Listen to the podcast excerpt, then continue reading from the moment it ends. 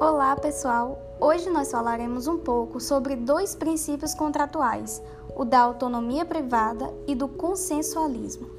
Para começar, a autonomia privada consiste na nossa liberdade, na nossa proteção de vontade, ou seja, aqui a vontade de contratar deve ser livre. Isso envolve a escolha da pessoa com quem ela quer contratar e o conteúdo do contrato.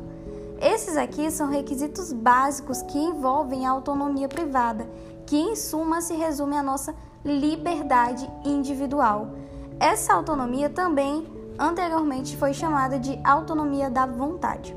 E o princípio do consensualismo tem como ideia principal, como o nome já sugere, que para haver um contrato deve haver consenso, concordância das vontades, pois o contrato, como sabemos, é bilateral, ou seja, só teremos um contrato, em via de regra, em que ambas as partes concordem em contratar, ou seja, deve haver concordância.